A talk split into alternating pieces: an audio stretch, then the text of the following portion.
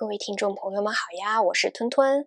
好运设计是熊猫谈谈的第一个原创故事集，分为三集，将在每周周天进行播出。由于故事情节纯属虚构，如有雷同，实属巧合，也为尊重原创精神及内容所需，保留了部分不适宜未成年人去模仿和学习的故事情节，实属戏剧效果，也请勿模仿，并且有斟酌的收听。也建议身边有儿童的朋友们能够戴上耳机进行一个收听。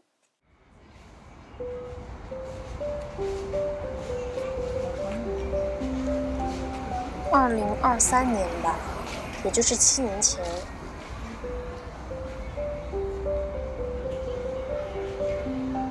那天呢和今天一样，是个秋天，一切都是金灿灿的，导致我的回忆也是金色的。嗯，很温暖。那天天很高，湛蓝湛蓝的，云层呢很稀薄，轻轻的在天空勾勒几笔的那种。空气呢很干燥，从北方来的冷空气卷走了一切的潮热，好像把生命力也要带走一样。嗯，哦，为什么会对那天记得如此清楚？因为那天本来是我和这个世界告别的日子，如果不是终于，我就跳下去了。终于，哦，终于两个字是时钟的钟，宇宙的宇。嗯，很神奇哦。那天是我和他相遇的第一天，我们相遇的第一天，竟然是我们俩都想结束生命的那一天，有点好笑，对吧？两个陌生人。带着一了百了的心，在相同的时间、相同的地点相遇。我发誓，我们在那天绝不认识的。嗯，没有这个共同的秘密，我想我们俩绝不可能成为朋友。你说为什么？嗯，因为，嗯，这么形容，就是它是一只鸟，我是一只鱼，我们是两个世界的人。飞鸟与鱼本就不该相遇的。钟宇佳嘛，在他大三之前，应该是很有钱、很有钱的。具体有多有钱，嗯，这个我倒是不是很清楚。嗯，因为我出身也很平凡，我对有钱人的生活不是很了解。我只知道有钱和没钱的差别，但对有钱、很有钱和超有钱的差别，我是不知道的。而且我也没办法去想象。如果说我知道这些，我觉得倒对我来说不公平吧。我们认识之后，一聊到钢琴，才知道其实我们在相遇的那天之前的一周，已经在庆云大学的校园里相遇过了。只不过呢，钟宇他不知道，他当时在庆云大学的公共琴房里练琴，弹的就是莫扎特的第十六号钢琴奏鸣曲，而那时呢。我正在琴房外不远处的篮球场上打电话，那通电话是我当时的男朋友打来的。不过呢，几分钟之后他就变成我前男友了。他在电话里说要分手，我问他为什么要分手。我们从大三就在一起了，我们在一起六年了。他说好运。哦，对我叫好运，郝邵文的好，运气的运。他就说：“好运，你就是在学校里待太久了，你对社会一无所知，我们没有什么共同话题，已经不适合了。”我当时立马就反驳他：“我说，哎，大哥，拜托，我是一个研究社会的博士，社会是我的研究对象，我怎么可能会对社会一无所知呢？这都是你的借口吧？说吧，你想分手的真实原因到底是什么？”我记得他当时长叹了一口气。沉默了好久好久，在我的各方逼问下，才说出了真相。他说他要和那个生辰本地的女同事在一起了。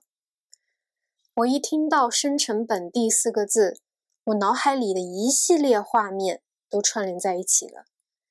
那个女生是他单位某位领导的女儿，他之前提到过这个女生很多很多次。但是我以为这样优秀的女孩子怎么可能会看得上他呀？所以一直也没当回事儿。但当他说出真相之后，我就沉默了，我还不争气的哭了。不好意思，在那种情况下，我真的克制不住。他当时也听到了我啜泣的声音，他还说，其实他不想把事实说出来，也不想把话说的那么难听。但我这个人总是很咄咄逼人，而且情绪不稳定。他建议我去看心理医生，还说我应该把所有的这些苦水往我父母那儿去倒，因为他不想成为我的情绪垃圾桶。他在电话的那一端一直数落我的缺点，而这时呢，我耳边忽然传来了一阵又一阵柔美的钢琴声。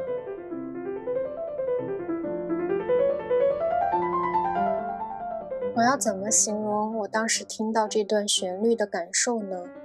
嗯，如沐春风，呃，大概就是这个意思吧。我用那阵旋律阻隔掉了前男友带给我的负面情绪。我渐渐的就听不到电话那头的声音了，我就循声而去呀，跟着这个钢琴声慢慢走，慢慢找。结果就在篮球场外不远的地方，就是我们学校当时的钢琴琴房，两者之间的距离不到三十米，所以我很快就找到了。那个琴房是玻璃橱窗，里面所有的陈设，包括钢琴和弹钢琴的人。都可以从外面看见的。我还记得那架钢琴是雅马哈的。我当时站在不远的一个角落，盯着琴房内那个身影，一个很投入、很专业的演奏者。他能演奏出如此美妙的旋律，而且他的钢琴弹得这么好，我想他也应该是一个非常幸运的人吧。有美好的原生家庭。有过人的天赋，造物主把一切美好的品质都给了他们这种人，然后他们的人生就一帆风顺到底。当我站在外面幻想着弹琴的人一帆风顺的人生的时候，转眼一看，钢琴前已经空无一人，而琴声已经早就停止了。我发现我在原地站了快半个小时，我甚至都怀疑自己是不是出现幻觉了。只是刚刚并没有人弹琴。不过后来终于说是他弹奏的，他还拍拍我的头，说我脑子没出问题，的确是他在弹琴。我当时气得跳起来就想揍他，我就想说小孩子怎么能对长辈如此不尊敬呢？不能随便拍长辈的头，那样会顺走好运的。每当我暴跳如雷的时候，钟宇都会飞快地逃走，我想揍他却又揍不到他。这时候，钟宇就会在不远的地方坏笑，就说我老了。这时候，我只会冲他大喊：“是呀，活着的人都会老的，只有死人不会老。”但是，每当我喘着气说完这句话的时候，我心里又开始难过了，因为我事业、爱情都是零鸭蛋，女博士在家大龄被甩，简直就是大写的失败者。可是，我也闹不明白，到底哪里失败了？明明我是被劈腿的那一个，我都不敢跟我妈说，我被李小强甩了。哦，李小强就是我的前男友。我妈呢，一直以为李小强他对我很好，在他的世界观中，厉害的女人是成为厉害男人的老婆，而不是成为厉害女人。当初我想要读博，也是因为我是李小强的女朋友，他才答应的。那这只是一个锦上添花的事儿，何乐而不为呢？我妈觉得说你读不读博都是其次，你得好好抓住李小强才是重点。那李小强也很争气，他在研究生毕业的时候就去深城当公务员了，嗯，是一个很核心的部门，所以他的确是未来大有可为。可是从某些条件上来讲，我也不差呀。我妈妈认为她的女儿甚至有些配不上这位优秀的男青年。因为女人总是配不上男人的，她时时刻刻提醒我要学会控制脾气，温柔可人，因为这样才能拿捏住男人的心。所以在整个六年的恋情当中，我扮演了四年温柔可人的女朋友。但是最后两年我还是没绷住，就图穷匕现了吧。因为我也是一个有野心的女人啊，我科研忙起来的时候。就没有办法说再去调整情绪，不断的给他输出能量，去扮演一个温柔贤惠、善于倾听的女朋友。因为我也很累。被分手后的那一周，我被导师通知论文被拒，工作量不够毕业，必须得延毕。其实这对我打击来说非常大，因为我几乎花了很多心血在这个工作上，也可以这么说吧，就是因为这个工作，我才没有时间对李小强的情绪和变化有所照顾。就相当于我 all in 了一个投资项目，结果说到一无所有了，最后赔了夫人又折兵。所以我那几天都没有睡好觉。其实现在一想，一切都是早有预谋的。我已经大半年没睡好觉了。我想赶紧毕业。我妈妈年纪大了，她心脏不好。我想早点挣钱，给妈妈安排一个好医院做手术，而不是一直排队等号。第二，我也是想说早点毕业，能够找到一个工作，这样就能和李小强在这个城市赶紧稳定下来。有一个自己的家，那李小强他家境也一般，他一个人是买不了这里的房子的。可是我越想抓住什么，越是什么都从手里溜走了。我每次都不敢接我妈妈打来的电话，我害怕她问起来的时候，我不知道怎么回答她。当然，我这种回避，我不知道这么做对不对，但是我也会愧疚，但我也很委屈呀。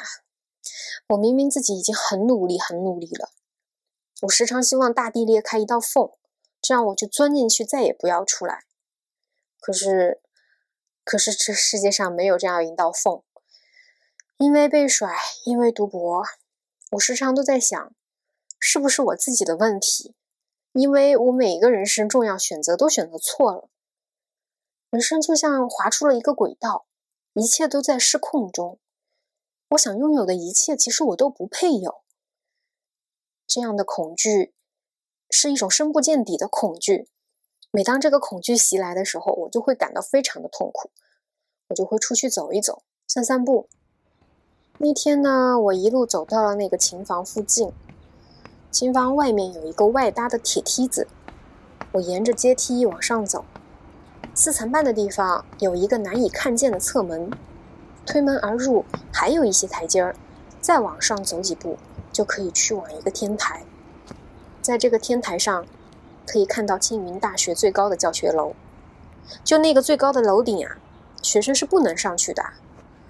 这个顶楼距离地面，嗯，大概计算一下，应该有一百一十米左右吧，三三十多层楼嘛。你计算一下坠落时间，嗯。嗨，这不过是一道高中物理题，大概也就是四五秒的时间。如果从那儿就这样跳下来，一、二、三，这时我妈打来了电话。我走到了天台的边缘，犹豫了很久才接起来。我一只手撑在墙面上，一只手接起了电话。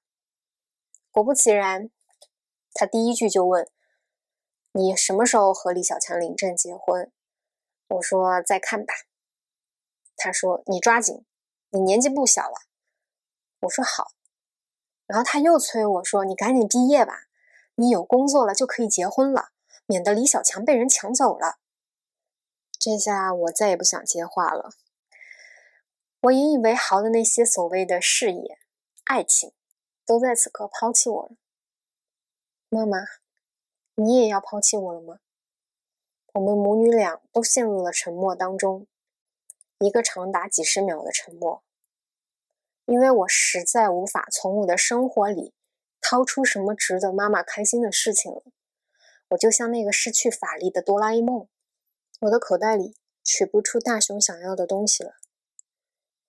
没有从我嘴里听到任何所谓的好消息，我妈长叹了一口气，她先挂掉了电话。我感受到了她对我的失望，一切空气如潮水一般向我涌来，那声叹气就像压死骆驼的最后一根稻草。我深吸了口气，把手机放在了一米多高的墙面边缘，起身。抬脚，闭眼，默数，一、二、三、四。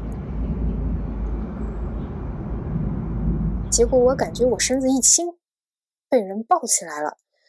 我听到后面有人对我大声说：“还轮不到你跳呢，想死也要先来后到。”当时我和钟宇都滚到了地上。那个天台其实很少人来，没有人打扫，涂了沥青的防水地面上积攒了非常厚的一层灰。当时我们的动作可不小，虽然是晚上看不见灰尘的飞扬。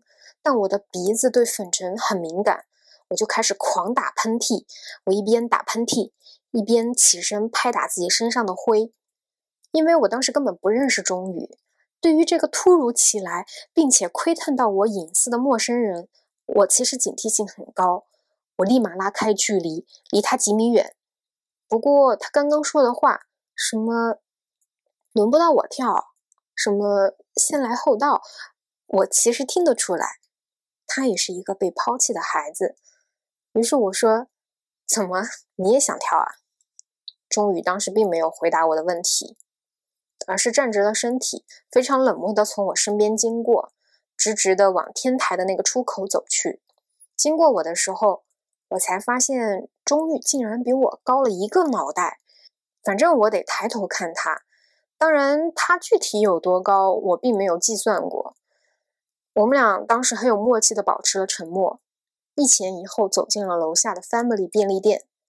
我当时拿了一包湿巾和一罐旺仔牛奶，我看见钟宇拿了一罐可乐。结账的时候，我对收银员说一起付。其实当时钟宇并没有说谢谢，他面无表情的抠起了那个可乐的拉环，然后小喝了一口，转身就走了。哎。但我当时有一个细节我还是记得的，就是有了灯光之后，我才看到他的脸上其实是挂了彩的，有点小擦伤。我想应该是他刚刚救我的时候受伤了。那于心有愧，我还是对买了一些这种碘酒棉签创口贴。等我买好的时候，终于早就不在店里了，我就出门啊，追着他喊呀喊：“同学，同学，站住！”他就跟聋了一样，没听见。等我跑到他面前的时候，我就对他说：“呀，你脸上有伤，赶紧处理一下吧。”我把碘酒棉签和创口贴就递给他了。但当时终于低头看了一下我手里的东西，然后又看了看我，很拽啊！当时他说了一句话叫：“不过是一具皮囊而已。”然后拒绝了我的好意，让我不要再跟着他。然后他就继续走他的路。其实我当时被那句话有点震撼到。因为我感觉这句话体现出他的能量已经很低很低了，我有点担心他。但是因为他之前又救了我，所以我感觉他酷酷拽拽这种冷漠的外表下，实际上又是一个很善良的人。哎，人嘛，就是一个很复杂的动物。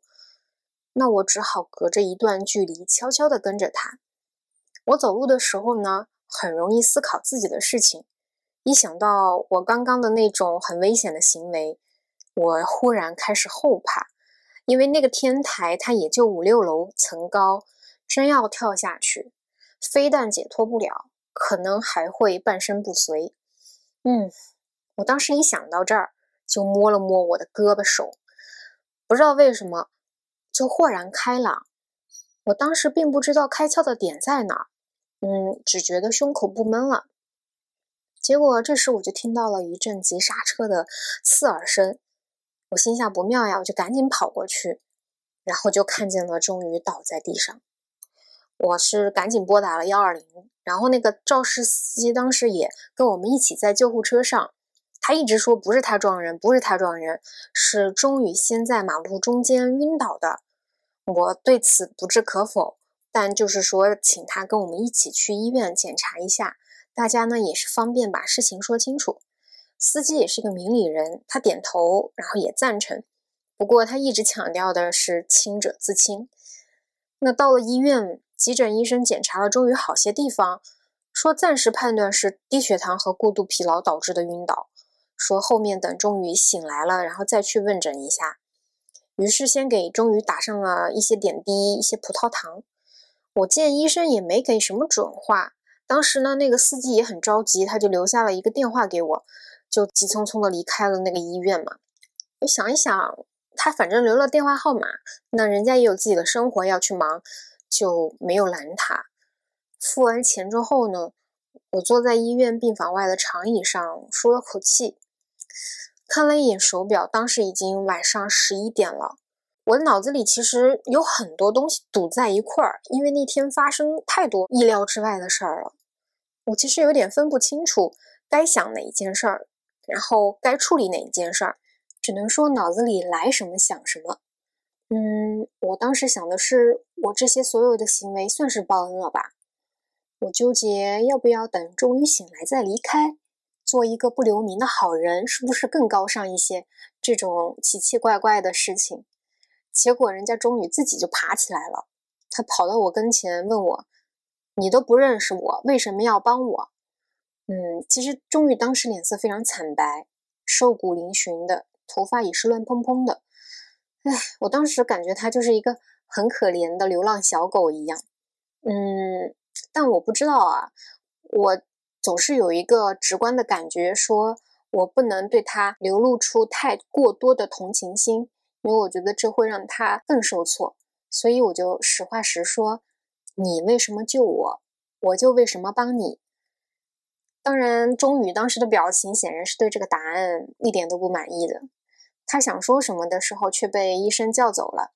嗯，我怕他没有钱付医药费嘛，所以我也一直在医生的问诊室门口等他。